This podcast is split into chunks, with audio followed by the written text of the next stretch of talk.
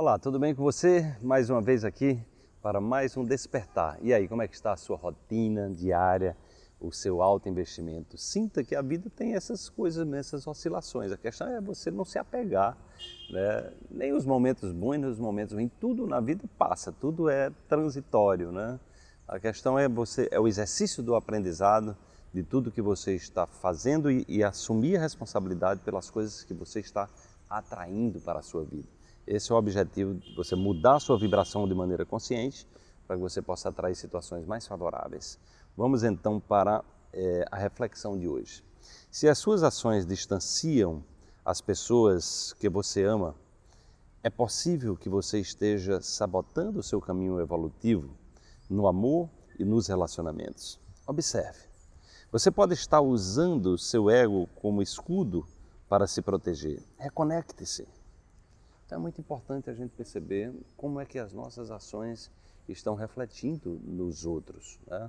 Naturalmente que é muito importante você buscar perceber nas relações os aprendizados diários que todos nós temos é, e também perceber quais são as pessoas que estão no seu ritmo, no seu ritmo evolutivo, né? que estão impulsionando a sua vida é, para o próximo nível, não é? Porque muitas vezes a gente está é, em função das nossas experiências internas, em função dos nossos processamentos internos, a gente atrai aquelas pessoas, às vezes, para puxar, né, nos, nos, colocar num, num, lugar de desconforto.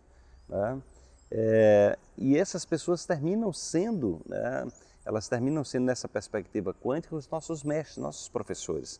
A questão é que você precisa entender que você está contribuindo para aquilo que acontece é, na sua vida. E aí, se você quer que isso mude, a mudança está em você. Né? Está em você. Então, de vez em quando, tem pessoas que me, que me perguntam como é que eu posso fazer para mudar o meu filho, minha filha, meu marido, meu, minha esposa. Olha, a grande questão é o seguinte: nós não temos o potencial de mudar o outro, nós, nós temos a, a, o potencial de influenciar. Então você precisa ser um exemplo daquilo que você quer que o outro é, manifeste. Você precisa se conectar aquilo que realmente, de fato, alegra o seu coração. Pode ser que em algum momento você é, reconheça que você pode, possa estar num relacionamento que não mais nutre você também.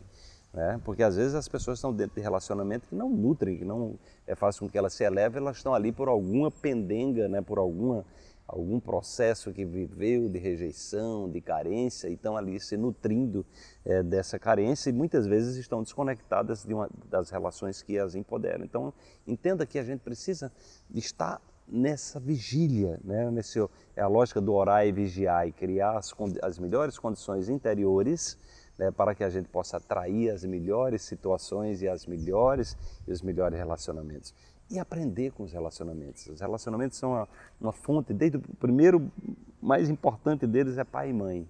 É, então procure rever a sua relação com seu pai e sua mãe, expresse o perdão, expresse a gratidão e em todos os relacionamentos que você viveu, coloque na pauta tanto perdão como a, a gratidão.